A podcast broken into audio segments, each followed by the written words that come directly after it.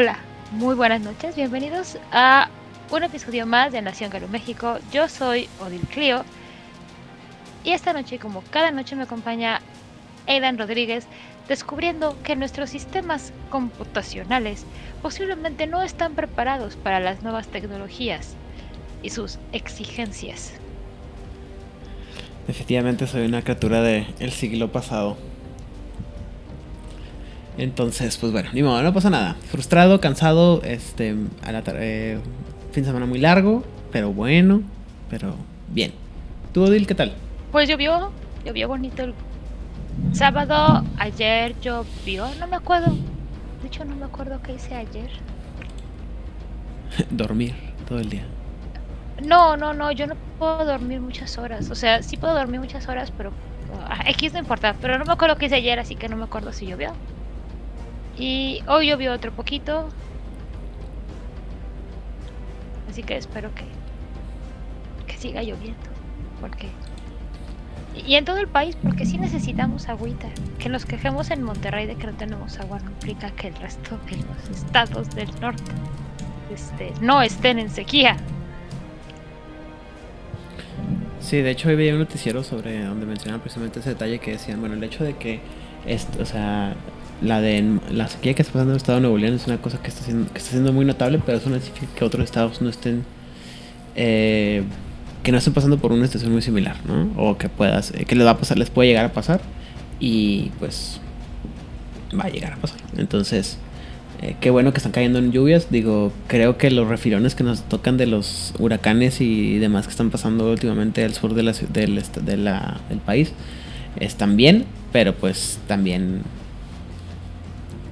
pues no podemos depender de ellos, ¿no? Y, lo más triste de todo es que parece que a ningún gobierno ni, ni, en, ni en función ni en futuro les interesa manejar este tema como algo de importancia. No, y de hecho hoy me enteré, o sea, muchos estaban diciendo, no, es que pues los de San Pedro siempre tienen agua. Y este, hablando con unas amistades de, de San Pedro, justamente dicen, pues no, o sea, más bien es que tenemos cisternas en casa. Grandes el Hansi, no, no llegaste tarde, llegaste justo a tiempo porque tuvimos fallas técnicas. Como ha sido últimamente. Y Fireball, muy muy bienvenida, qué bueno que andas por acá. Muy bien. Pues, este, todo Monterrey, San ¿me platicabas? estamos sin agua, todo por estar forzando a nuestra querida madre Gaia, ignorando las peticiones que ella nos hace y por, por ser esclavos de Pentex. Todos sabemos que Monterrey es una, es una ciudad creada por Pentex, por, para y de Pentex. Pues yo creo que el concepto ah, del Monterrey actual, sí, el Monterrey primero, o sea, el que fue fundado hace 400 y pico de años, yo creo que era una ciudad pues normal. Y luego pues, pues, ya llegó el Pentex a finales del 19 y todo se fue al diablo. Muy bien. ¿De qué vamos a hablar hoy, Dan Rodríguez? Cuéntanos. Antes de que todo empecemos las cosas, Odil, ¿tenemos alguna noticia que mencionar? ¿Algo importante que hablar? Aparte del el, sesudo análisis este socioeconómico que nos caracteriza. Ah, primero que nada, recuerden que estas son nuestras este nuestras ah, opiniones que pueden estar más o menos informadas dependiendo de a quién lo pregunten. La, la mía mucho menos generalmente. yo solamente sé que no he tenido agua varios días, entonces eso no me pone de buenas. Pues del chisme te lo sabes tú de, la, de las noticias, ¿no? los pantallazos de, de, el eh, el juego del que no hablaremos. Bueno, este, como mencionamos en el episodio de esta semana de El Círculo Interno, en el que hablamos sobre el Círculo de la Anciana, este, la semana pasada hubo, a principios de la semana pasada, una filtración de varios documentos y, eh, eh, sí, documentos de lo que ha, pasado, ha habido en Paradox Interactive, que es lo que ha permitido ver algunas ideas sobre algunos juegos y se venían filtradas algunas imágenes sobre este lo que es lo que pudiera ser algo de, lo, de los assets de el juego de Bloodlines 2. Entonces, ¿qué es lo que pasa? Pues tenemos varias ahí, varias situaciones este, extrañas. Eh, mencionábamos que hay unas partes que están en, en, en inglés y otras en alemán. Hay unos nombres para unas disciplinas que no parecen este, tener ninguna simil con ninguna de las disciplinas con las que estamos acostumbrados a, tratar el vampiro la mascarada. Eh, algunos errores o problemas que nos evidencian que el desarrollo gráfico todavía no está completo. Eh, pero en general todo se veía más o menos con lo que habíamos visto. Eh, también eran muchas imágenes que venían pues más que nada con el sello de Paradox y que por eso se habría la especulación de que en realidad no fuera en realidad una filtración, sino que era como que pudiera ser alguna eh, cosa tontería de, ¿cómo se llama? De simplemente algún tipo de piratería, ¿no? O algún tipo de imagen falsa. Pero pues es lo más cercano que hemos tenido a tener alguna actualización sobre el bendito juego que es eh, Vampire the Masquerade Bloodlines 2. Ahí seguimos sin saber que, a quién le van a dar ahora la batuta o quién va a tomar el control del juego o qué rollo. Entonces eso, eso fue realmente... El último movimiento masivo dejaron claro que el, proyecto seguía avanzando, solamente que habían cambiado a todo el equipo.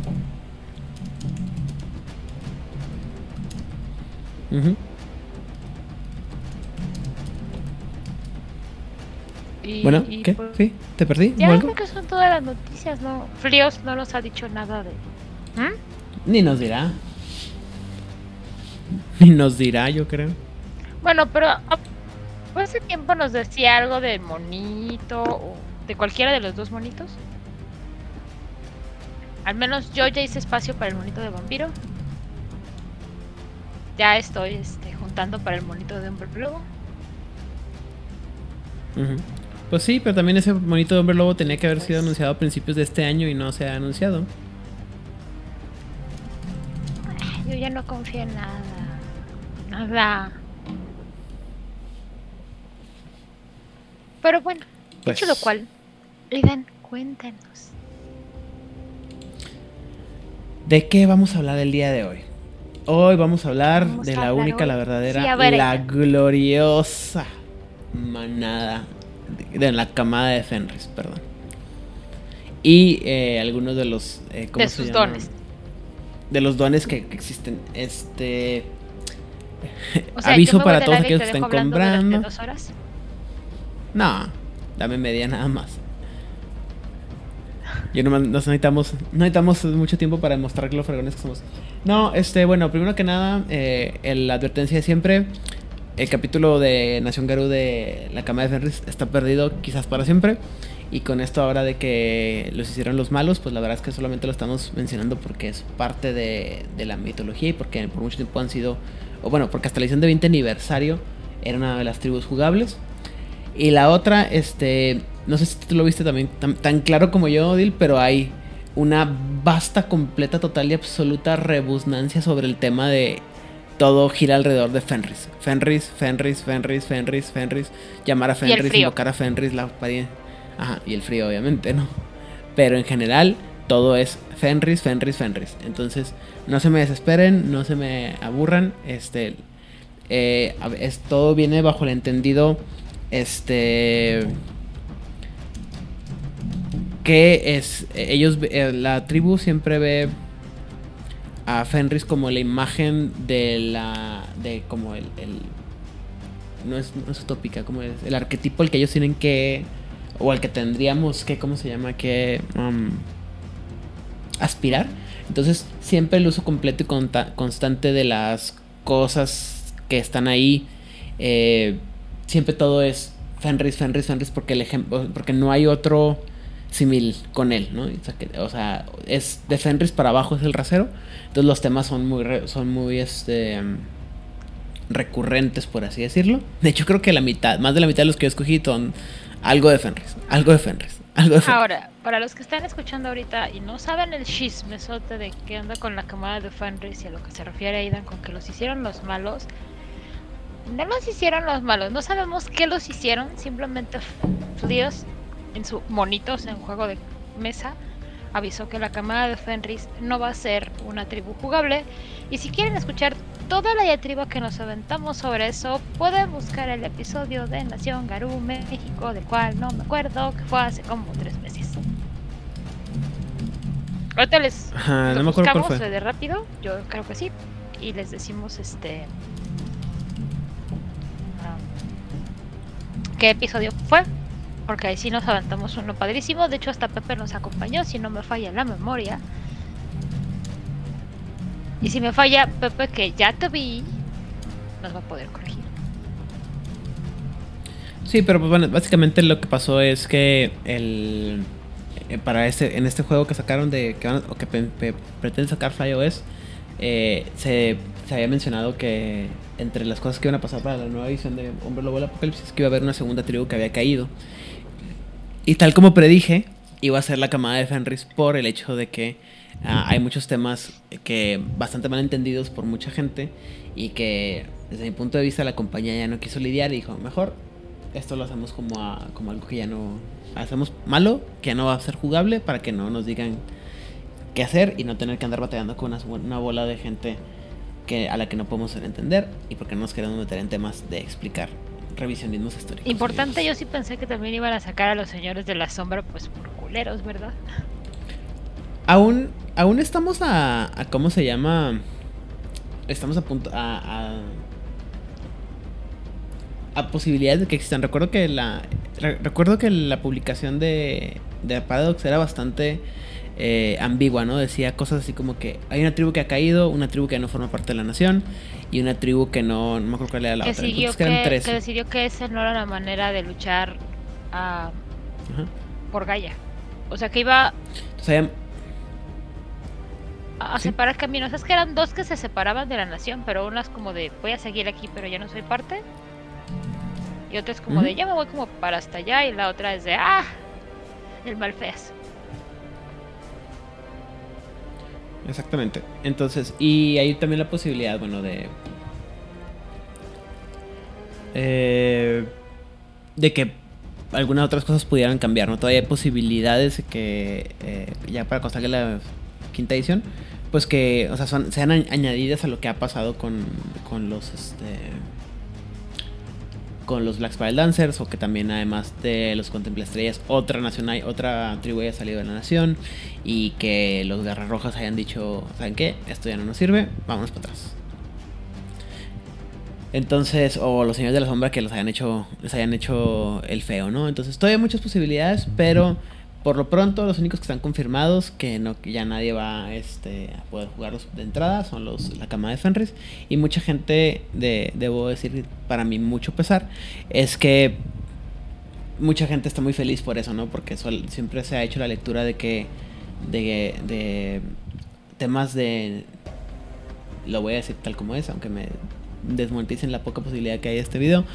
O sea, de nazismo y de supremacía racial, además de machismo, chauvinismo y demás ismos en, en, la, en lo que es la tribu. eh, perdido, o, o mejor dicho, que opaca to- eh, todas las virtudes de la tribu. Y pues, bueno, ni modo. Este, desafortunada o afortunadamente para el mundo, yo no escribo esos libros y yo no tengo por qué justificarles a la gente esa, la- las ganas de no entender y no, y no cuestionar. Pero bueno, eso ya es aparte. Pero el día de hoy Pero, vamos ¿sabes a hablar sobre... Deberíamos de crear una recompensa para hacer que nuestra gente precisa en el chat y demás junte algo y ya que se junten cierto número de seguidores o ciertos puntos de que alguien pague o cierto número de bits Ah, sí, ¿verdad? Juntar así como que puntos y puntos y puntos y a ver, este, patreones y demás para que se haga el, el episodio de la cama de Fenris.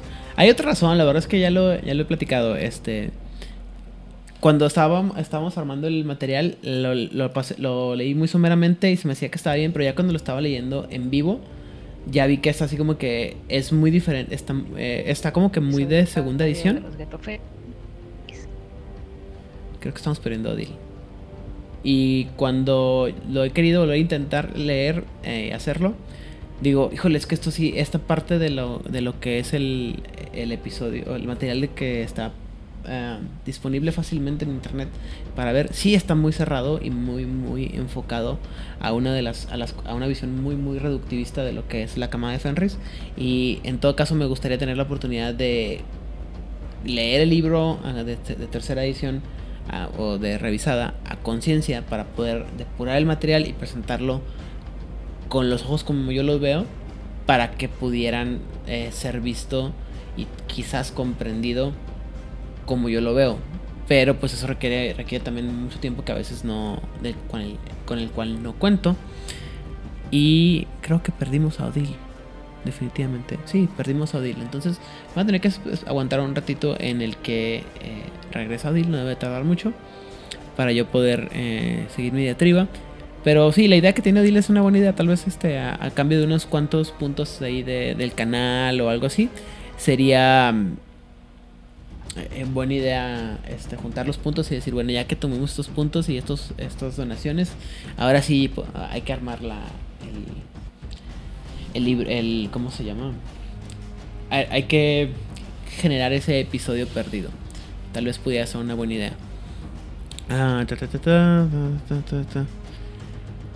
ah,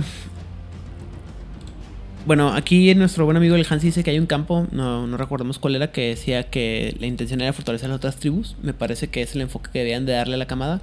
Sí, este, la verdad es que la camada no es tan mala como como la hacen parecer. Hay muchas cosas que son muy... Hay unas cosas que sí son producto del tiempo en el que se escribieron y una, otra vez, como muchas cosas en White Wolf, ¿no? Eh, muchas cosas que fueron creadas, o sea, o que fueron escritas desde un punto de vista muy, muy, muy edgy, por así decirlo. Y luego, eh, ya cuando se... Cuando el, el, el, producto llegó a más público y alguien dijo, oye, esto no está... Eh, no está tan bueno como debería de ser, o no está tan no es tan agradable como tú piensas que es. Le dieron revisadas y revisadas y revisadas y una vez que le dieron la revisada adecuada, pues se hicieron mejores productos. El problema es que para ya para entonces mucha gente no, no se dio el tiempo de revisar el producto, ¿no? Es como, por ejemplo, esta visión muy muy limitada de el toreador como el delicado artista eh, trágico que no puede hacer otra cosa más que sufrir eh, enfrente cada vez que ve una, una pintura o, una escultura. O sea, hay detalles muy, mucho más profundos. Y también por lo mismo, como la gente les agarró mal sabor de boca, ya nunca se dieron la oportunidad de, propagar la idea de, ¿cómo se llama? De, de la visión más actualizada. Además de que siempre había una bola de jugadores bastante assholes que hicieron que el grupo se viera como, como alguien, este, un, que la, o sea, que la tribu se viera muy desagradable para el resto de los jugadores. No que de una manera u otra no estuviera justificado, pero también hay estas diferencias, ¿no? De, de, cómo se empezó el producto a cómo se juega ahora el producto. Y como hemos dicho muchas veces, eh, las herramientas que había de juego para asegurarse que todo el mundo estuviera a, a gusto con el juego y que la gente pudiera diferenciar del juego, el juego y la realidad, eh, pues fueron muy difíciles. Y en última instancia, el hecho es que eh, pasan muchas... Eh, siempre ha habido el, eh, el, problema de que hay gente muy intensa que se mete el juego y que se convierten de una manera u otra en los portavoces o la, o la cara de la comunidad del juego cuando y en realidad son bastante tóxicos para la gente. Entonces, pues, para el juego. Y ah, yo creo que de entre todos los splats que ha habido de. ¿Cómo se llama? Del, el, de, de Hombre Lobo y de World of Darkness. Yo creo que la cama de Fenris fue el que más la sufrió. Pero, habiendo, habiendo dicho lo anterior, ¿ya estás de vuelta entre los vivos, Odil? Ya, es que mi internet ha estado como fallando no sé por qué, pero me preocuparé por eso otro día. cuando yo empecé a jugar, yo pensé que la gente iba a tener más problemas con los Silver Fangs, por ejemplo. Porque son como son peorcitos que los Ghetto Fenris. Mucho más Lo que pasa es que los, los Silverfangs son más fáciles de, perdonar, ¿no? Porque los Silverfangs vienen de crear de esta idea de que, o sea, ellos creen que son realeza y el hecho de que estén como mal en esa, en esa idea, pues es así como que, ah, bueno, pues eres un niño rico que, que nunca ha conocido otra cosa. Y para mucha gente la ideología de, los, de la camada es una ideología este, ¿cómo se dice? Elegida, escogida, y que es, eh, y, de la, y, cual no se cuestionan, lo cual están equivocados, pero pues también es, es muchas veces muy complicado hacerle entender a la gente que lo que parece no es lo que es. Y más con ideas tan arraigadas ya después de veintitantos años de juego, ¿no? Así es. Pero bueno.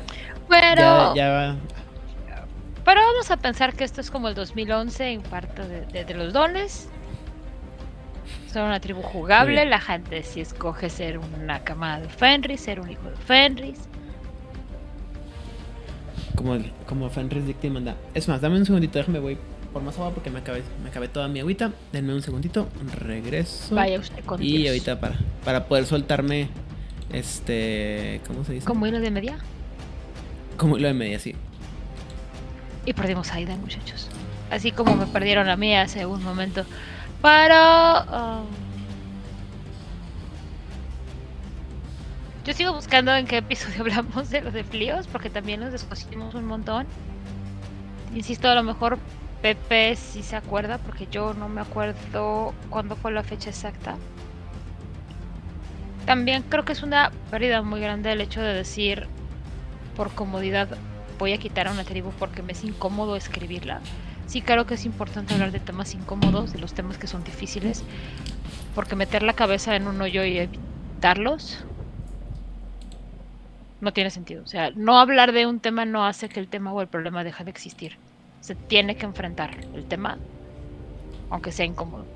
Como adultos tenemos que aprender a tener conversaciones incómodas sin tener que asesinarnos o matarnos o dejar de ser amigos. Es importante tener esa madurez y hablar de las virtudes y las los puntos flacos de la camada creo que es uno de esos temas que no nos van a convertir en en malas personas en decir que los que la camada tiene ciertas virtudes muy loables y que algunos miembros de la camada de Fenris pues sí deberían de ser asesinados como traidores a Gaia, pero algunos poquitos. Muy bien, entonces, ahora sí, a lo que venimos. El día de hoy vamos a hablar sobre los dones de la manada, de la camada de Fenris, perdón. Y en esta ocasión, pues me voy a tomar el, el placer de ser yo el primero que hable porque. Porque sí. Porque me encanta la manada, no la camada, por eso nada más. No, pues porque no puede ser de otra manera, no, no, no. Muy bien. Entonces, el primer eh, don que yo escogí para esta noche sería el de El Rostro de Fenris. Espérense, vamos a ver. Este número va a salir como unas 20 veces más. Y bueno, eh, básicamente, ¿qué es lo que hace el don? El don hace que el Fenris parezca más grande y más temible, imponiendo el respeto de sus compañeros y acobardando a sus enemigos. Este don lo va a ser enseñado por un espíritu de lobo. Y en algunas partes me ha tocado leer que dice, específicamente tienes que, que, tienes que aprenderlo de un espíritu que sea de las huestas, un espíritu de lobo que sea de las huestas de Fenris, porque si es un lobo común y corriente, no lo puede enseñar porque no, no lo merece.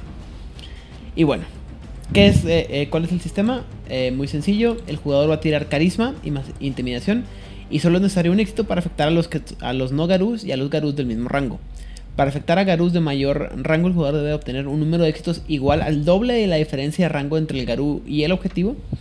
Los aliados, o sea, por ejemplo, este, si quisieras afectar a alguien de nivel de rango 3, tendrías que sacar por lo menos 4 éxitos. Ok, ya. Esa era. Porque es el doble de la diferencia. Y los aliados y compañeros afectados por este don ven al Get como alguien impresionante y noble, es decir, tienen una, un menos uno a las dificultades en todas las tiradas sociales. El, el Fenris que está usando, que está usando el, la tirada, obviamente. Y los enemigos eh, incluso van a tener que. van a entrar en duda eh, un momento para reunir la resolución necesaria para luchar contra un monstruo. No, contra este. Contra el, contra el Fenris, perdón que se ve así mucho, muy impresionante. Y van a perder la, iniciativa. Y este, este don va a durar una. Van a perder un, punto de su iniciativa. Entonces, por ejemplo, si un. Si tú usas este gift, te es muy impresionante y tu enemigo, vamos, tuviera iniciativa de 5, por decir algo. Al, tener este, este nivel, este don activado, el, el, el, el, Fumor y el enemigo, lo que sea, se ve tan impactado por la noble y, magnífica presencia del, del Fenris que pierde un punto de, iniciativa, entonces su iniciativa sería de 4 en lugar de 5. Y así con todos los enemigos. y aquellos que están afectados por este. ¿Tienes un consejo de, tío, de vida, tío? Un consejo de, de, vida. Este, el consejo de, de la de, vida de la, de la noche del día de hoy es siempre, siempre, siempre, siempre estén dispuestos a cuestionarse sus creencias, por más incómodo que les parezca eso. Y a veces tienen eh, la mejor forma de discutir de una idea o de poner en duda una, una idea que tienen es escuchar las críticas, pensarlas, romearlas un rato y regresar después al rato. Porque, ah, y a veces se puede dar uno cuenta que está muy equivocado. Y siempre, siempre, siempre se puede cambiar. Y no, y no está mal. Me gustó esta don, Sí, me gustó. Está, padre. Es que. Pero a mí me gusta mucho porque, aparte, no solamente es de que. Ah, o sea, es. Te ves más impresionante, le quitas la iniciativa a los enemigos. Pero en ninguna. En, eh, el, digo, el don se llama el rostro de Fenris. Y Fenris siempre es una imagen que se tiene como de esta criatura salvaje, eh, aguerrida, este, que está a punto de explotar en la violencia. Y este hace, al contrario, hace énfasis en lo noble y lo majestuoso que es el, la figura de lo de Fenris, ¿no? Y dices tú, órale, que, que fregón, ¿no? O sea, porque no, o sea, sí estás usando la, eh, la imagen de Fenris para verte mucho mejor de lo que eres y, más fuerte de lo que eres, más impresionante de lo que eres, pero no en el ámbito, en el ámbito eh, directo del combate, sino simplemente te ves mejor. No como algo negativo, entre comillas. No es amenazador, es simplemente la belleza del lobo. Y, bueno, sí, como dice bueno, nuestro buen amigo Pepe, para galear quedan, queda excelente y obviamente los mejores galear van a ser los de Fenris. O sea, bueno, el mejor Fenrir va a ser el galear Fenris. Y si quieren ver un ejemplo de ello, pueden ir al canal de Pepe Corona Roll, en donde hace como un mes hizo a su manada de Fenrir super acá, como solamente él y su conocimiento tan absurdamente vasto del sistema nos puede dar. Vayan y denle corazoncitos y comentarios. Muy bien, Odil, sigues. Mi consejo de vida es enfrenta tus miedos. Si cuesta uno y la mitad del otro, pero usualmente la recompensa es muy muy grande. Y aunque no logres lo que querías lograr, aprenderás algo sobre ti mismo. Yo escogí uno fácil y sencillito llamado Correr en la Nieve porque soy bien fan de Legolas, porque todo el mundo ama a Legolas y básicamente es, el Fenris, los Fenris se han extendido por todas partes, pero su hogar está en el norte. Este don les ha servido bien en sus países de origen, permitiéndoles correr sobre la nieve o el hielo como si fuera tierra firme sin hundirse ni dejar huellas. Sistema, el jugador gasta un punto de gnosis y los efectos duran un día. Mm, pues está bien un punto de por un día completo está muy padre. De hecho, este GIF lo iba a escoger yo al principio, pero dije, no, tengo que escoger algo más, más majestuoso. Más Merol.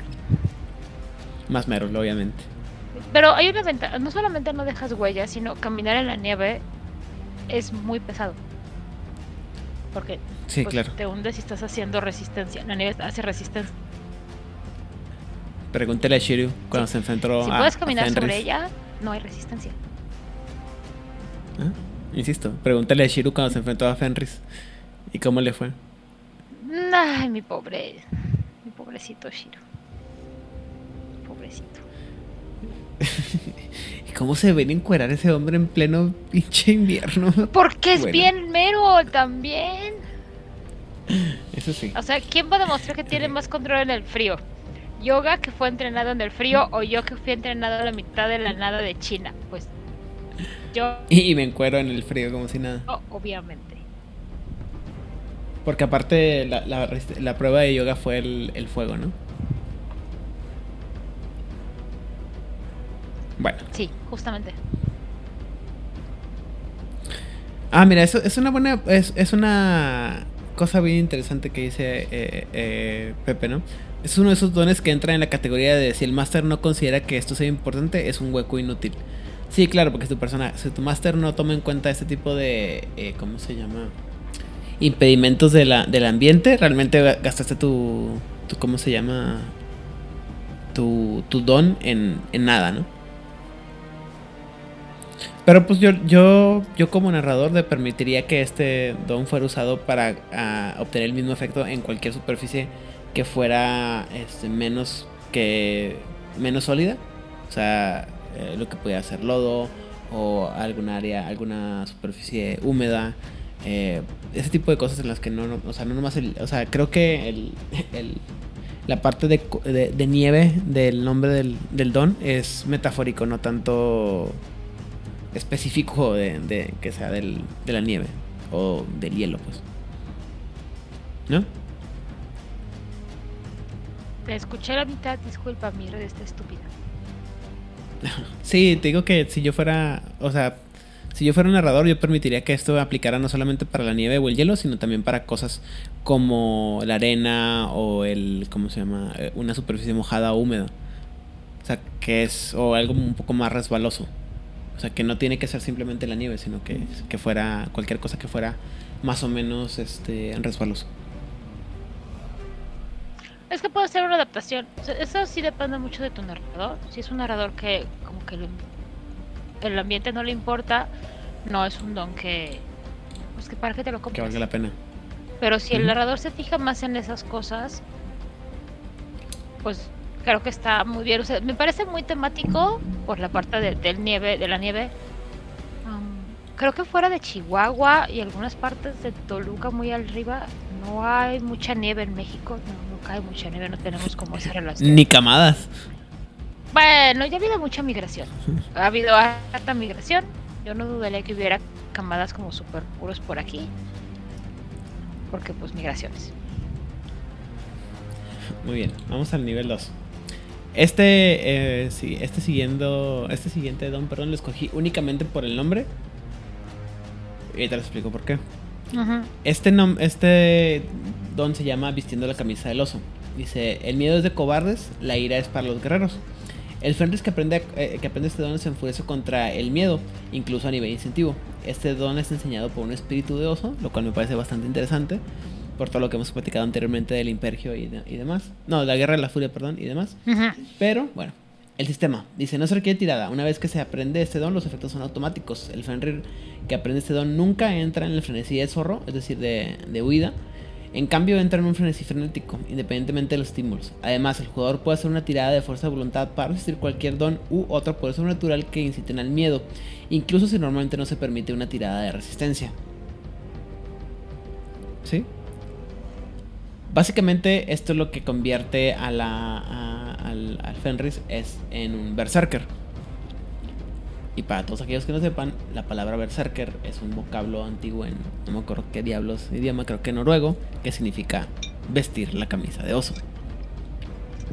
Por eso lo escogí. Simple y sencillamente por eso que dije, claro. O sea, que no le quisieron poner berserker, nomás le, te pusieron toda la definición de lo que significa berserker. Supongo que se basan mucho en la actitud del oso de voy derecho y no me quito. Ah, y el que, el que esté en medio, pues ni modo. Aunque también podrían ser un alces, pero la verdad es que decir un alce es como menos heroico e impactante que un oso, pero pues un alce es todavía más violento y más grande.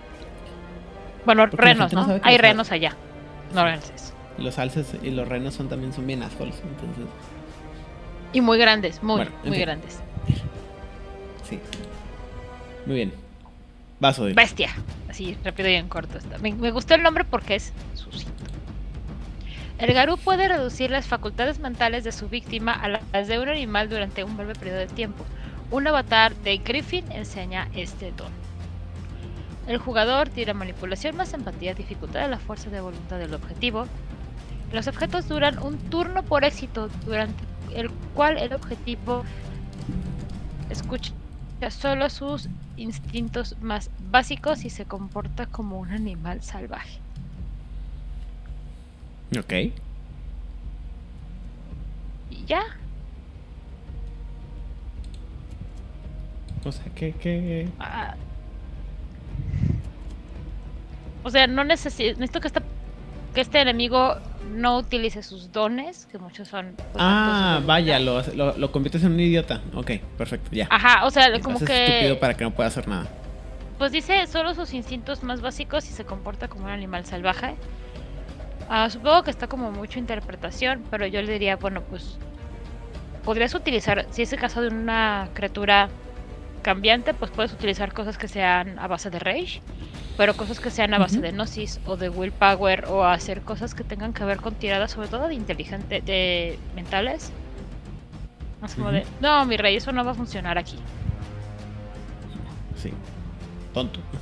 Esto está muy interesante sobre todo para los con vampiros magos que usan a la esfera de mente o de o la dominación, por ejemplo, ¿no? Ajá, porque o la taumaturgia. porque es que no dice que tienen que hacer un cambiaformas, dice su oponente, el objetivo. ¿Le haces eso a un mago por o un mago? Ya valió. Oh, mira, tenemos un nuevo visitante. Este. Hola, Barón, de Montecristo. dice, no. Dice, la cama de Fenrir apoyada por los colmillos de algunos talones iniciaron la guerra de la rabia. Si te basas netamente al lore, ningún espíritu que no sea el lobo le enseñaría nada a la camada.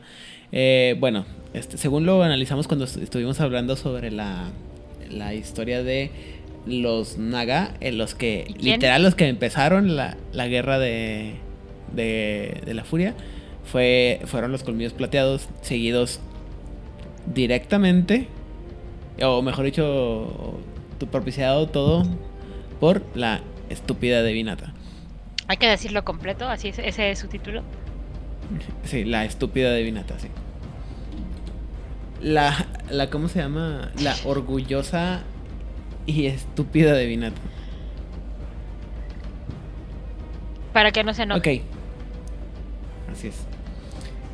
Eh, eh, redigí el dolor. Ese fue el tercero que el, don de nivel 3 que escogí yo. Que dice que si un Fenrir es golpeado en la batalla, puede confiar en ese don para tomar represalias.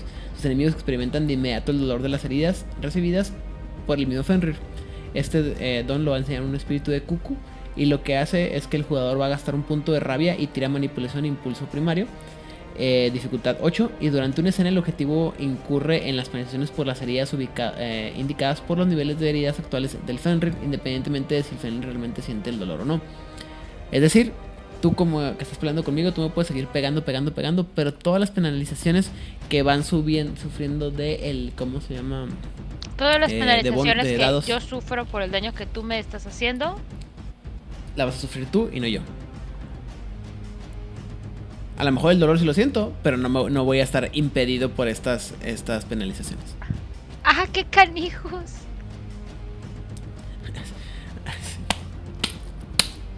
Vénganse, ¿cuántos son para no contarlos? Me imagino que es por el. Te lo enseña un espíritu por el mito, la idea o creencia o conocimiento real, no sé, no están las biólogas aquí para corregirnos. Eh, de que los cucus meten sus huevitos en otros nidos y hacen que otros alimenten y críen a sus hijos, ¿no? Pues es lo que dicen, ¿no? A mí no me, no me consta, pero según yo esa es como que la creencia popular.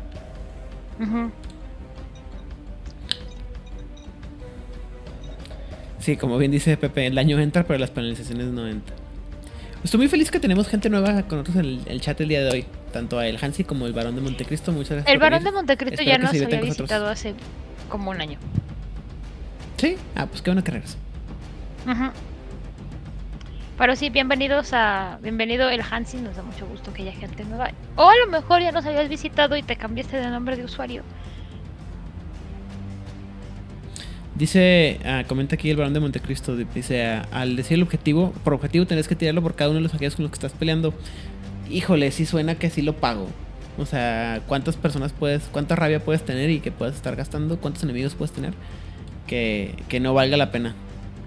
Digo, al final a lo mejor vas a terminar hecho pomada, pero... Pero sin penalizadores. La cosa es que, ok, si tienes un nivel de, de daño que puedes recibir, digo, para eso los errores de los Garus inventaron la Rage para curarte a gusto. Así es. A menos de que sean agravados, es otra historia. Pero si los otros están subiendo penalizadores, ellos son los que van a tener dados menos, no yo. O sea, insisto, a lo mejor vas a terminar hecho pomada después de una, de una buena pelea, pero mientras tanto lo pagas como si nada. Tranquilamente. Muy bien. La marca al enemigo. Un poder especializado desarrollado por las espadas de Heimdall.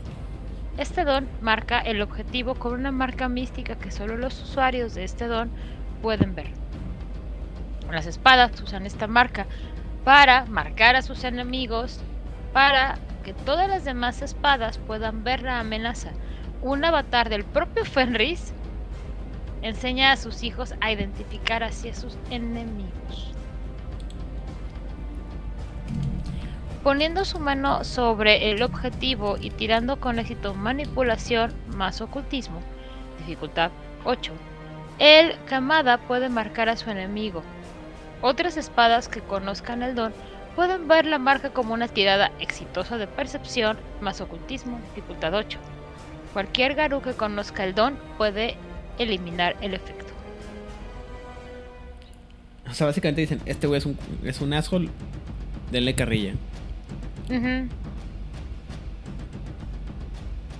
¿Qué, es la imagen de él? No, no Es un Urukhai con la marca de el mago blanco. Ah.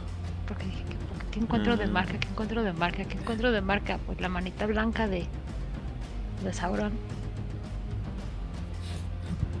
Muy bien. Digo, no. Es bien geek. No las marca. La intención de la mano blanca no era marcarlos como el enemigo.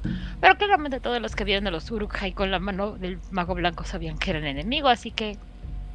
Creo que funciona. Desde que son Urukhai no saben que son este. Son enemigos, pero bueno. Muy bien.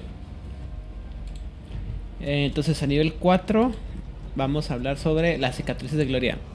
Y sí, alguien, antes de que alguien diga o mencione, sí, los, no todos los, las camadas son blancos y diarios, ¿eh? Hay, hay, habemos camadas de color. ¿Qué tipo de blasfemia a inserte aquí alguna pendejada estás diciendo? Me vale madre. Lo pelearé hasta la muerte. Pues es que ya lo habíamos dicho. Si eres un individuo capaz, pues dale. Muy bien, entonces, las cicatrices de Gloria. Eh, dice, el Fenrir está orgulloso de sus cicatrices, incluso de aquellas de las que lo han mutilado permanentemente. Este don permite a un hombre lobo superar sus viejas heridas durante un breve periodo de tiempo, actuando como si su cuerpo nunca hubiera sido herido. Las cicatrices de Fenrir resplandecerán con luz plateada y las extremidades faltantes se reemplazarán con sustitutos temporales hechos de la misma energía fría y brillante. Cualquier espíritu de guerra de la estirpe de Fenris puede enseñar este don. ¿Y qué es lo que vamos a hacer?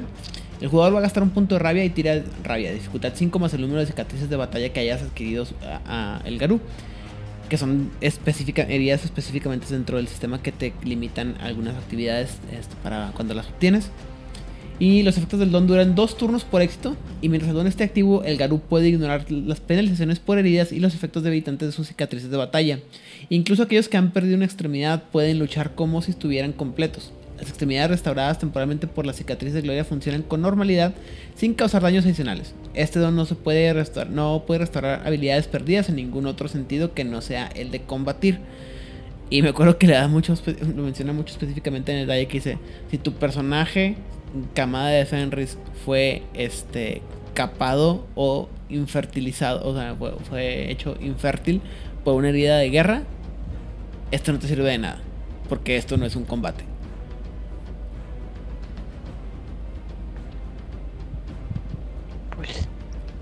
Depende de quién le pregunte. es te, olvidas de la asiática y vas y le pegas duro a todo lo que te enfrente.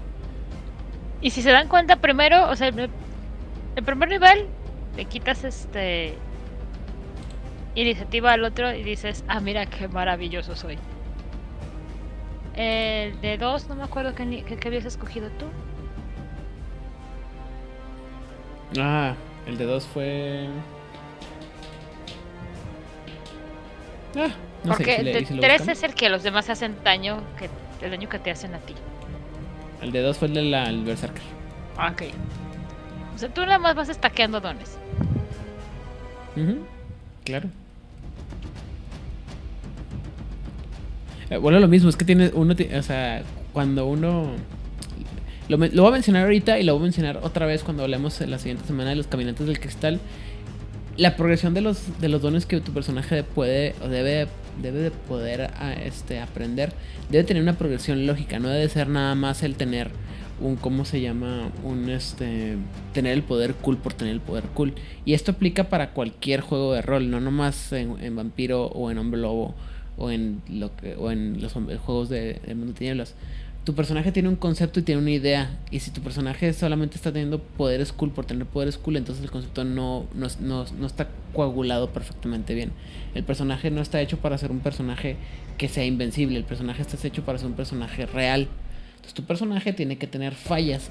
Y no se trata de que nomás tenga una serie de armamentos super poderosos con los que va a acabar con todo el mundo. Sí. Eh, pero esto vamos a ir del a eso me refiero, los que nada más están buscando como los poderes y habilidades, como con qué puedo hacer daño o resistir o hacer esto como súper eficientemente y soy perfectísimo.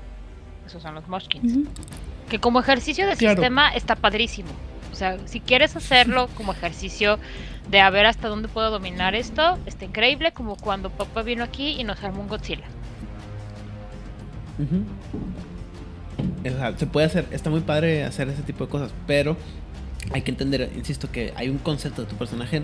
Si tu personaje, por ejemplo, es un un Ventru enfocado en el, en el dominio social eh, y está enfocado en tener, o sea, en dominar a la gente, ya sea por las buenas o por las malas, como he dicho anteriormente, pues lo lógico sería que tuviera presencia y, y um, dominación. Y que de repente prenda taumaturgia, pues no tiene sentido, En el caso de, de estos, de los guerreros, pues eh, la mayoría de las, de las, ¿cómo se llama? De las tribus tiene una progresión que va, eh, que es tribal y que tiene una, una notoriedad tribal o una línea tribal de pensamiento, pero va a haber algunos casos en los que vamos a decir, ¿y esto cómo tiene, este, cómo tiene sentido? Pues es que no es para el arquetipo del sencillo, el arquetipo básico, sino es a lo mejor enfocado en algún tipo de campamento, algún tipo de, de línea o algún... Eh, arquetipo que no tan, no tan, este, ¿cómo se llama? Diseminado de la, de la tribu, que está ahí, pero que no es el común denominador y que por lo tanto no, puede, no vas a tener, por ejemplo, a... No sé, no se me ocurre ahorita, ¿no? Pero eh, tendría poco sentido que tuvieras a un, a un, ¿cómo se llama? Un Ghetto Fenris Aurun con el... Había unos que decían así como que algunos dones de de como de como de apoyar a tu, a tu familia, ¿no? O, de curar, así como que, pues no, a ellos no les sirve eso, güey, ellos lo que quieren es agarrarse a madrazos, ¿no? Entonces, pues no. tiene, tiene, que haber una línea de, progresión lógica. Creo que lo padre de, de, de los personajes Garus, o cualquier formas para el caso, pues tienen tres tipos de dones diferentes. De su tribu, su nacimiento y de, su luna. Entonces puedes darle como combinaciones interesantes. Ah, ¿sabes que quiero darle full guerrero? Porque soy un Arun Ghetto Fenris. Ah, pero soy un hobbit. ¿Sabes qué? Por el hobbit le voy a meter algunas cosas sociales. Pues sigo interactuando en sociedad. Y ya le das ahí como. como chispitas, ¿no?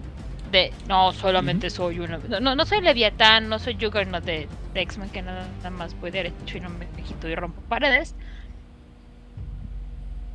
Y el Hansi te está pidiendo consejos del vida de tío Aidan. Otra vez, este hmm, hmm, hmm. consejo de vida en este caso sería eso. antes de empezar a poner hojitas, digo, bolitas o números en tu hoja de personaje, eh, yo siempre considero que lo más importante es tener un claro concepto de que estás jugando para que, para que puedas construir un personaje que tenga sentido en el sistema y para que cuando vayas evolucionando este personaje y lo vayas desarrollando con su experiencia, lo que le pongas o lo que le ganes tenga sentido.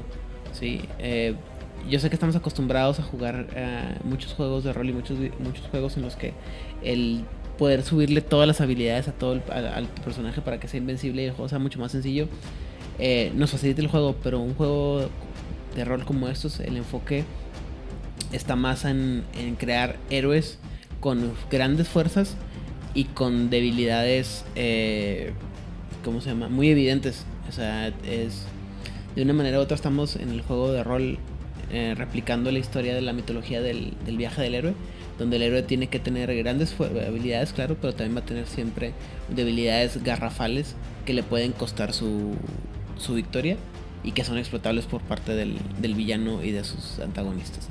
Entonces, por favor, cuando hagan un personaje, antes de empezar a llenar bolitas, antes de empezar a poner numeritos, piensen un concepto y vean y imaginen hasta dónde lo pueden llegar a llevar.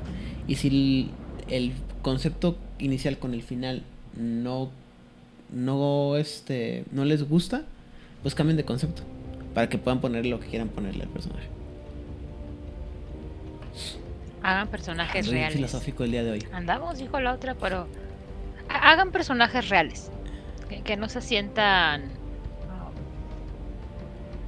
personajes de película de acción de los 80. Así es.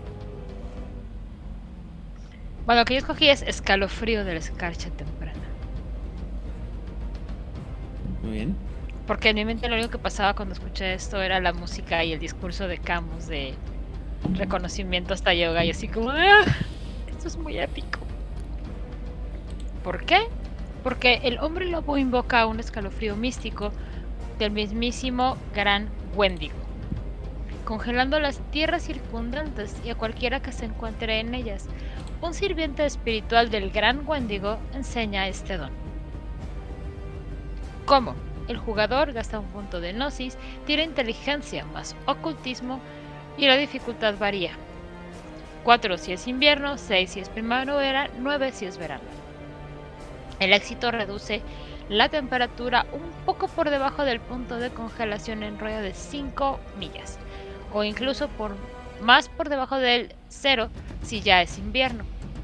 Todas las criaturas sin pelaje natural pueden, pierden dos dados de todas sus Este regalo causa estragos en los entornos urbanos y dura una hora por éxito. Muy bien, me agrada. Y, suena atrás. Let it go, let it go. No, me gusta más la escena de, la casa de. De, Acuario. ¿De Acuario? Sí, también podría ser un poco el poder que tiene este. Elijah Snow del cómic. Que para mi gusto es el mejor cómic del siglo XXI hasta el momento, que es Planetary. Ah, sí. Escrito por Warren Ellis, 27 tomos. No hay un solo número donde se pierda algo. Pero no había una escena tan dramática como, como Yoga muriendo mientras Camus ya se ha muerto a sus pies a menos 273 grados centígrados. Muy bien. Y una hora por éxito es bastante, ¿eh? Para todos aquellos que estuvimos en Monterrey, bueno, en, Tamaulipas, Nuevo León, Coahuila y el sur de Texas en marzo del año pasado, podemos entender lo complicado que es en la ciudad ese tipo de poderes. Pues sí, pero es útil. Hace algunos años acá en, en, mi rancho tuvimos una, helada que literal, o sea, nos tuvo, nos, nos tuvo a todos encerrados porque se rompían tuberías, o sea, todo estuvo horrible. así nos llevó, duramos una semana o dos como abajo, a menos 15, 20 grados. Hola Vladimir, ¿recuerdas esas dos semanas en que estuviste encerrado en tu departamento sin agua porque las tuberías reventaron? Ah, sí, también. Muy bien. Los y... en casa estos días. Muy bien. En nivel 5 vamos a tener, primero que nada, la, dice el mordisco, ¿no? Pero es la mordida de Fenris. Eh, el mordisco ya feroz del Garú aumenta terriblemente su poder hasta el punto de que el Garú puede destrozar o incluso cortar extremidades con un solo, una sola mordida. Perdón. obviamente este poder lo va, este don lo va a enseñar un avatar de Fenris porque es parte de la mitología de el gran de la de la criatura de Fenris. No me acuerdo si le quita la mano a Balder o a Frey a Frey, ¿verdad? Nunca he sido muy docta en, en esto y los destripando la historia no han hablado de Fenris. Creo que fue a Frey, porque a Balder, ya le, habían, a Balder ya, le había llovido sobre mojado. Pero muy bien. Este. El jugador gasta un punto de rap. Steer. Ah, gracias, perdón. Muchas gracias. Ya sabía yo que alguien. No podía ser Balder. Balder tiene muy mala suerte. Bueno, eh, El jugador va a gastar un punto de rabia y tira fuerza más medicina, dificultad de resistencia del oponente más 3. O sea, un promedio entre 8 y 9 de dificultades. Tranquilo. El, el, próximo ataque de, del mordisco de, de, mordida del Garú, si acierta, va a destrozar y, y, desactivará, desactivará perdón, una de las extremidades del objetivo, infligiendo 3 niveles de daño automáticos, no absorbibles y agravados. Así, de cajón. ¿Qué? Además de lo que ya te haga la, la tirada. Y teniendo en cuenta que toda ataque de este es un, este es un don... o garra de Ajá, es agravado. Más uno o más dos. Agravado. Dependiendo si es garra Ajá, o mordida. Ajá. Si es mordida, pero ese caso tiene que ser mordida. Pero es más dos, más lo que te haga daño. Y luego aparte es un don de. Es un don de un. Es un don de rango 5. O sea que el que lo está usando está cabrón. Pero aparte, tres gracias. O sea, son. O sea, vamos a decir que por alguna razón tu, tu víctima puede absorber todo el daño hecho. Pero te van a meter tres daños agravados automáticos no absorbibles. Soy un Ventrum. Soy un Ventrum. Me... Con fortitud de 5 y resistencia de pot 800.315 me vale madre, ahí te van tres. Eh, básicamente la, extremidad se va a volver inútil hasta que el objetivo pueda regenerar el daño o permanentemente en caso de humanos y otras criaturas que no se regeneran.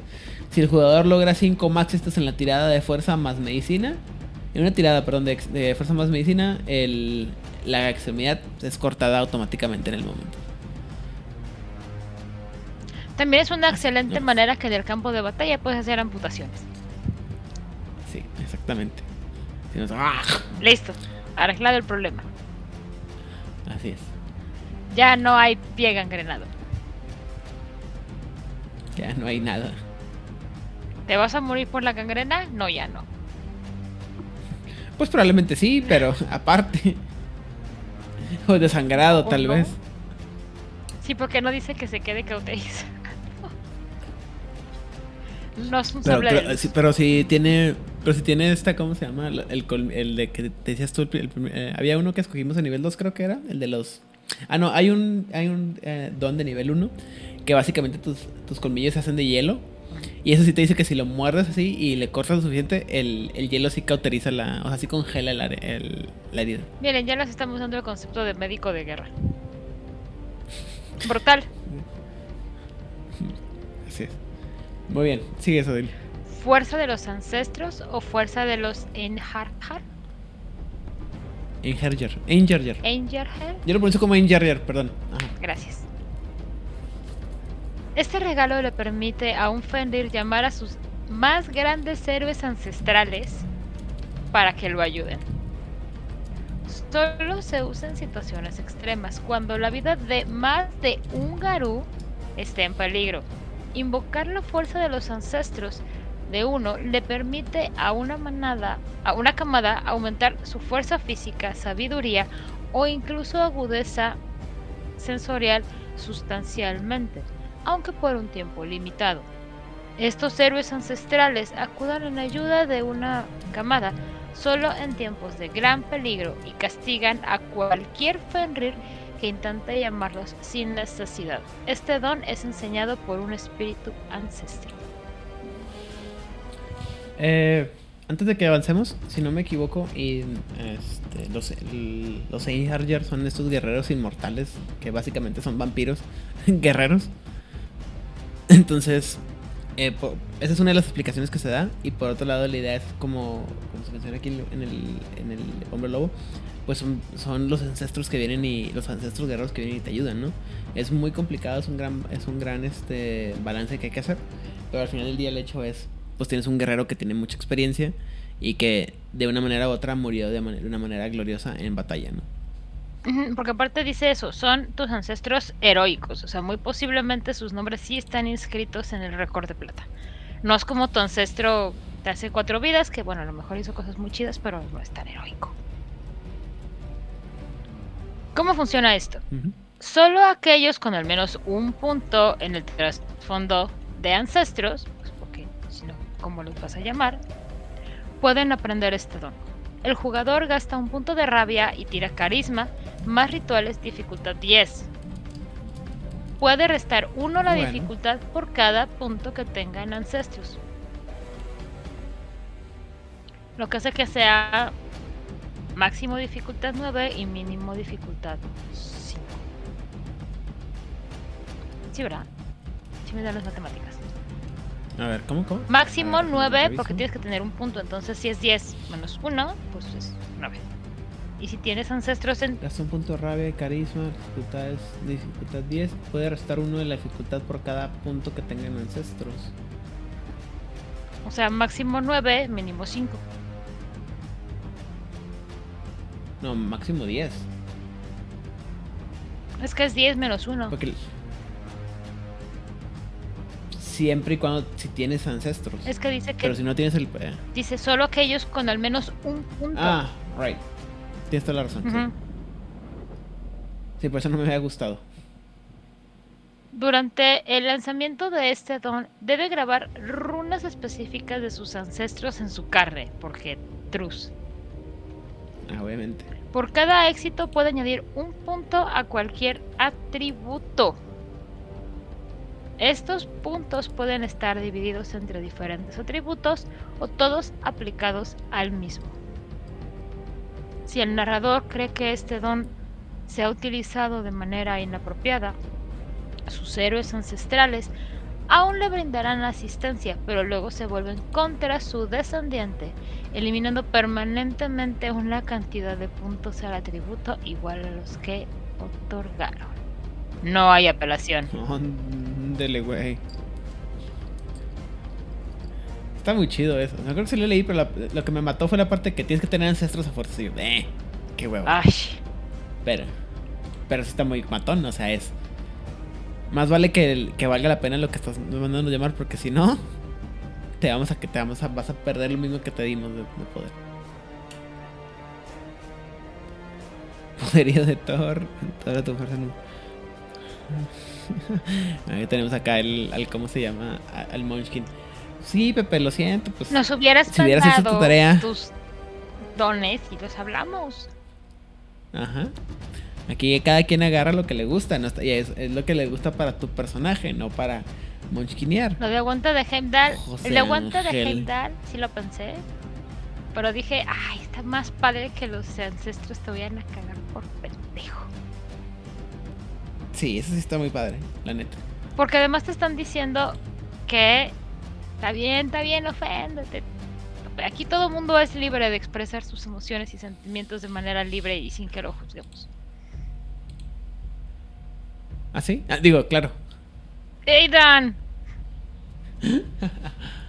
La cosa es que sí se había pensado en el de poderío de, de Heimdall, pero luego pensé, uy, está bien padre que vengan los ancestros y que además, si a tus ancestros, narrador, no le parece que la razón por la que los llamaste de su descanso, o sea, donde sea que sea esto, es digna, es como de, pues sí te voy a ayudar porque ya me llamaste e hiciste tu ritual, pero como soy harto rencoroso, Deshonrada a tú, deshonra a tu familia, deshonrada a tu familia, deshonrada a tu vaca. muy deshonrados, y tan deshonrados que te voy a quitar puntos y vas a ser más tonto. O más débil. Imagínate eso.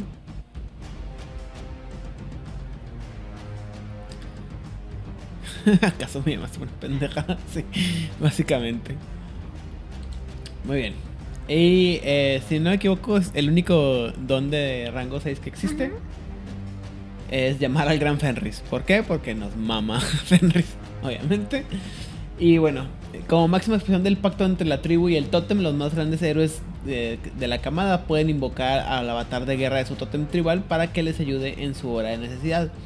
El avatar suena el combate mirando, matando a todos los que no son camada de Fenris o estén bajo su protección. Sin embargo, el gran Fenris exige un, exige un sacrificio por su intervención, generalmente la mano izquierda del invocador, como con Tyr. Y se dice que si se llama al avatar de guerra sin una buena razón, devorará al invocador por completo antes de partir. Pero no hay relatos concretos de, ninguna de ningún camada de Fenris eh, lo suficientemente sabia y poderosa para obtener este don. pero lo suficientemente estúpido como para abusar de él. Este don es enseñado por un espíritu de lobo. Esto es básicamente lo mismo que el anterior que escogió tu Odil, pero aquí peor porque no te van a no te van a quitar poder, te van a matar. Te va a devorar, o sea, como de O sea, me hiciste venir hasta acá para esta pendejada. Más te vale que no sea por una pendejada. Y bueno, ¿cómo funciona esto? El jugador gasta un punto de gnosis y tiene resistencia y ocultismo dificultad 6. El éxito convoca al avatar de guerra del gran Fenris que luchará al lado del Fenrir durante, durante la escena. Al final del combate, el invocador obtiene automáticamente la cicatriz de batalla, extremidad mutilada, según aparece en el libro de Hombre Lobo, página 190, ya que el avatar de guerra reclama lo que le corresponde a Fenris. Incluso el, si, el, si el Garub ya posee esta cicatriz, la obtiene por segunda vez cuando Fenris devora otra extremidad. No importa lo que pase, vas a perder una manita. Tengo manita, no tengo manita, porque la tengo desconchavadita. Porque a Fernis le gustan las manos izquierdas. Así es. La pregunta por acá que si este que si el don que restaura cicatrices de guerra restaura esta mano perdida, pues no te la va a restaurar, pero la vas a poder usar cuando cuando tengas el, don. Pero insisto, como, como bien dice la nota, eh, hay, no hay registros de, de, cómo se llama, de un Ferris que sea lo suficientemente inteligente y poderoso para obtener el, don y lo, al mismo tiempo lo, mismo estúpido como para que se lo vaya a comer Fenris o, le corte. Bueno, la, la corta de mano. Bueno, es que lo de la mano tienes que entregarlo, es un este sacrificio. Ay, Pepe, ya se le fue con sus cosas de. Sus tonterías de. ¿Cómo se llama? De sistema. Pero tiene razón. Creo que lo importante aquí no es que llames a tu totem, sino que estás en la mitad de un combate que claramente si eres rango 6 va a ser estúpidamente épico, porque no me imagino un rango 6 perándose con cuatro fumoritos de una planta cualquiera de Pentex. Y de pronto. No, no, esto lo vas a usar contra cosas que valgan la pena. y de pronto te parece este lobo gigantesco devorador del mundo. Es como. Ok. ¿Y ahora qué hago? Porque voy a llegar a comer. O sea, Fanris tiene hambre. ¿Qué va a hacer? Comer.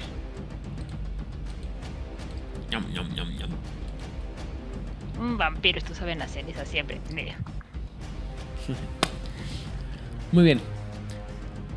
Entonces, ¿qué, Odilia? ¿No tenemos ningún otro, otro don? No, solamente tienen un don de rango 6. había uno de rango 5 que también dije, ah, está bien bueno, que básicamente es... Este, pues te vas a morir, pero peleando y con quien te estás peleando. Ah, de la buena muerte. Sí, está bien bueno. Así de que, que se dice, creo que algo así como que no importa lo que pase, vas a, escoger un enemigo y vas a morir, vas a, a continuar peleando hasta que él se muera y luego te mueres tú. Ajá. O sea, me voy, pero, dije, no, pero no me voy solo. Así es. Sí, está padre. Está, padre. También me pareció muy temático. Sí, pues es que Ah, aquí no, no, lo hemos mencionado tanto, pero el, ese es un concepto muy de, los vikingos, ¿no? de la cultura vikinga y la, la, cultura nórdica. El concepto de la buena muerte. Oye, casi todas las, las, este, las guerras, las culturas guerreras, ¿no? Lo que es tener una buena muerte, que es la idea de que, que tu muerte tiene que valer algo. O sea, no nomás morir por morir, sino que la, tu muerte tiene que tener un, costo o un valor eh, intrínseco a largo plazo. Y esta es una diferencia bien importante porque dentro del catolicismo una buena muerte es que tú mueras en paz en tu casa rodeado de tu gente querida. Ah, corazón. Bueno, cada cultura tiene su concepto de, buena muerte. Por eso creo que tenemos todas estas ideas de cuando ya hay una persona muy muy en las últimas agonizando, es que mejor llevarlo a tu casa, ¿no? O sea, que esté mejor en su casa, que esté cómodo y no en un hospital alejado de todo. ¿Y te gustaron los entonces los dones de la cama? Me dieron frío y fue muy maravilloso porque sentir un poco de frío en este clima de la cara fue muy agradecido. Agradezco a todos los gatos Fenris que dijeron vamos a poner hielo en esto. muy bien. Obviamente a mí me, me, gustan. Hay unos que sí, hay, hay muchos que dije yo, ah, eso se me parece como que medio, ¿eh? Pero en general están, están buenos y, como dices tú, son muy temáticos. Insisto, eh, creo que hay pocas cosas no temáticas dentro de los, los, ah, rituales de, de ¿cómo se llama? Los dones de las tribus, pero en general me gustaron bastante. Pero otra cosa muy padre es que, aunque es una tribu que se considera sobre todo guerrera, también tiene opciones como circunstanciales. O sea, esta parte de voy a caminar en la nieve sin que deje huellas, o voy a enfriar todo, no necesariamente es para un guerrero. O sea, tú puedes generar, como dijeron en los comentarios, ah, pues sabes que vengo a generar caos, porque vengo a hacer negociaciones políticas a lo mejor y necesito que la gente esté muy ocupada haciendo otras cosas y no se concentren en lo que yo estoy haciendo para ver qué tanto provecho yo puedo sacarnos. ¿Y qué voy a hacer? Generar caos en esta ciudad con una buena helada. O el que tú escogiste de nivel 1 no necesariamente tiene que ser en combate. O sea, tú puedes llegar a una negociación social con este don porque estás presentando una imagen poderosa, no necesariamente guerrera. Ok. Sí. Y eso me gustó, que no todos están enfocados al combate, la mayor parte sí, como tres cuartas partes. Es que, insisto, o sea, bueno, y lo hemos manejado, eh, siempre se dice como que los Fenris y los Fenris y los Fenris muy enfocados en el combate, en el combate, en el combate, pero no siempre es así, o sea, hay... Bien lo, lo ¿cómo se llama? Lo mencionó Pepe cuando hablamos alguna vez con él sobre esta parte. Los, los Fenris son, este, muy... O sea, es una cultura mucho de, de historias y de cantar y de, de contar sagas, ¿no? Entonces hay una parte también que está enfocada eh, mucho en esa parte de la, de la contar, del contar historias y de inspirar a través de las historias y el valor que tienen las historias y el, la, la historia tribal, ¿no? O sea, manejamos creo que manejaste el de los manejamos el de los Engerger, manejamos el de invocar a Fenris e, y el y el de los berserkers que hablan de esta idea de que tienes que comunicarte con tus ancestros y, y ejemplificar esta idea, ¿no? De lo que es tus ancestros y de que valga la pena. O sea, no nomás es el, el ¿cómo se llama? No solamente el combate por combate, sino hay un enfoque de el, hay una razón por la que es el combate. Eso también lo manejan mucho en el, en el de los Fiana, eh, en el concepto de los de la tribu los Fiana. Pero es también, digo, se entiende porque son este, tribus emparentadas, ¿no? Creo que ¿Estás muteada, Ah, ustedes disculpen. El de los ancestros, puedes hacer igual. Vamos a pensar en un combate social. Me voy a enfrentar contra el vampiro ultrapoderosísimo. No le voy a romper el hocico. Lo que yo necesito es ganar aquí una situación política porque reasons de la historia y sabes qué, Ancestro, la verdad es que necesito que me eches las pilas, que claramente este adversario es social, mis tiradas sociales apestan, no le voy a romper el hocico todavía. Entonces, este, ancestros, necesito que, que me hagan capaz en mis tiradas sociales, por favor, porque soy una papa. Así es. No, y bueno, también, o sea, eh, pues sí, o sea, soy una máquina de guerra, me hicieron para pelear y de repente tengo que tener, este, hay una... Negociación. Una progresión.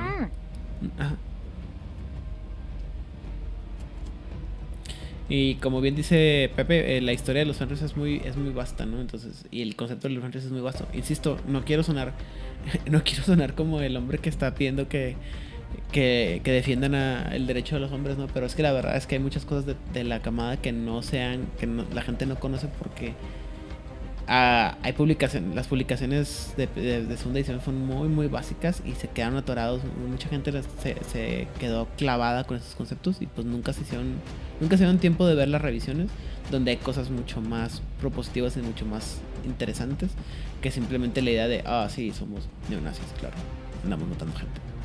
Es que es lo que hablábamos durante también todas las prácticas que tuvimos de, las tribus, que se quedan con el arquetipo más sencillo y el más fácil de jugar, que está bien. O sea, para empezar, pues te quedas con lo más sencillo y conforme vas avanzando en el juego, puedes ir descubriendo matices. Y con los hombres y con los vampiros pasa lo mismo. Y con los grupos a los que perteneces pasa lo mismo. Busca un arquetipo que te gusta, un cliché si quieres. Y conforme vas creciendo como jugador y con tu personaje, puedes darle matices. O sea, sí es muy triste tener jugadores que te dicen, es que yo tengo 800.315 años de experiencia, pero sigo jugando a Migueto Fenris, que nada más habla de la grandeza del sacro imperio germánico y de cómo derribó todas las demás.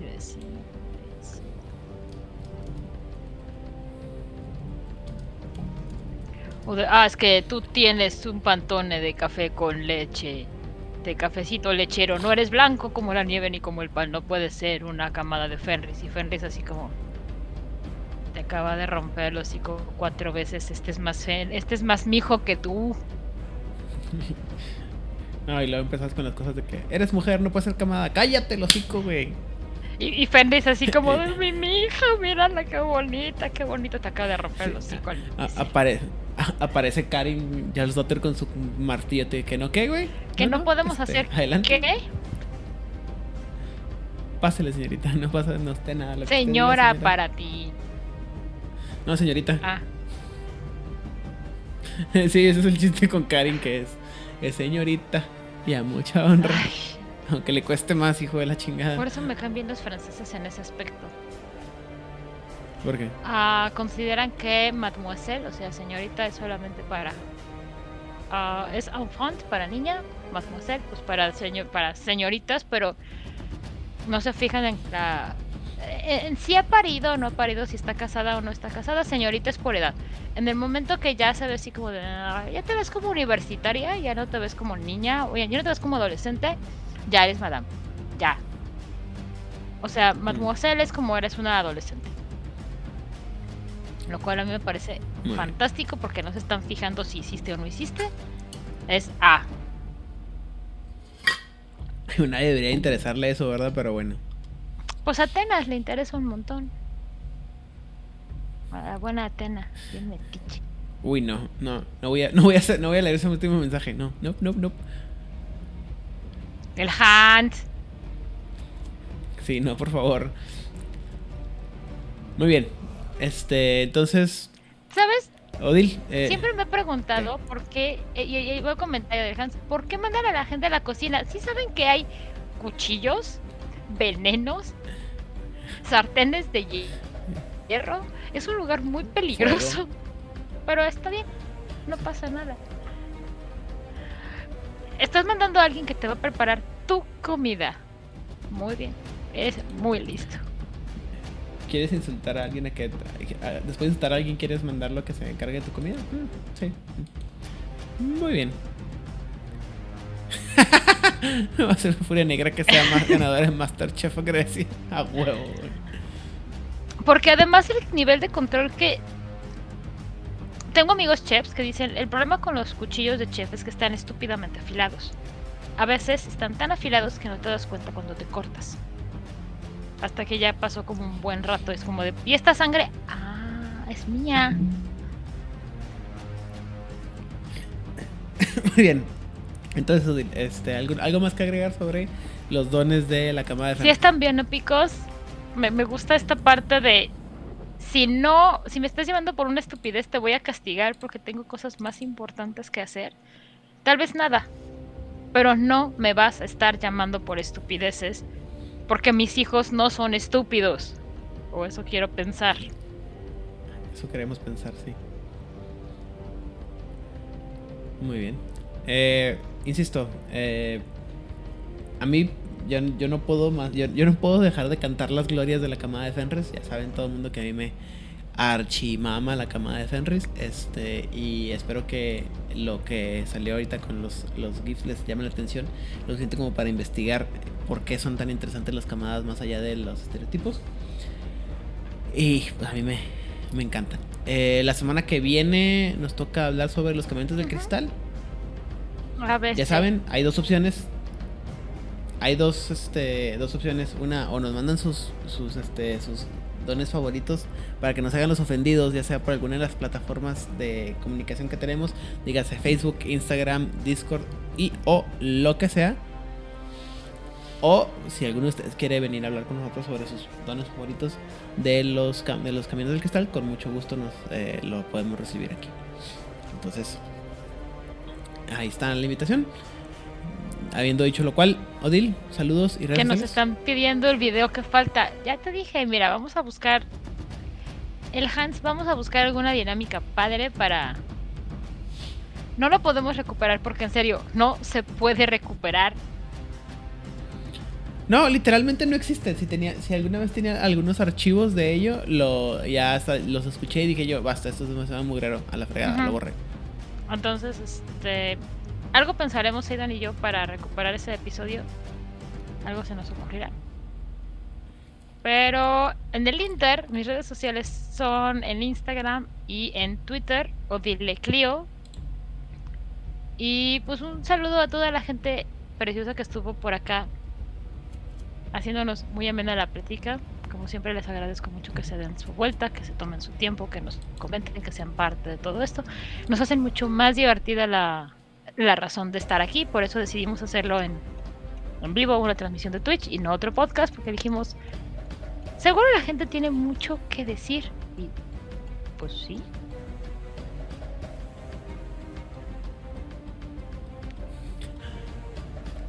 Muy bien. Eh, yo por mi parte, ya saben que me encuentran en Facebook, Instagram y demás eh, con mi nombre, Idan Rodríguez. Eh, tiempo de respuesta, contenido y calidad del mismo puede variar.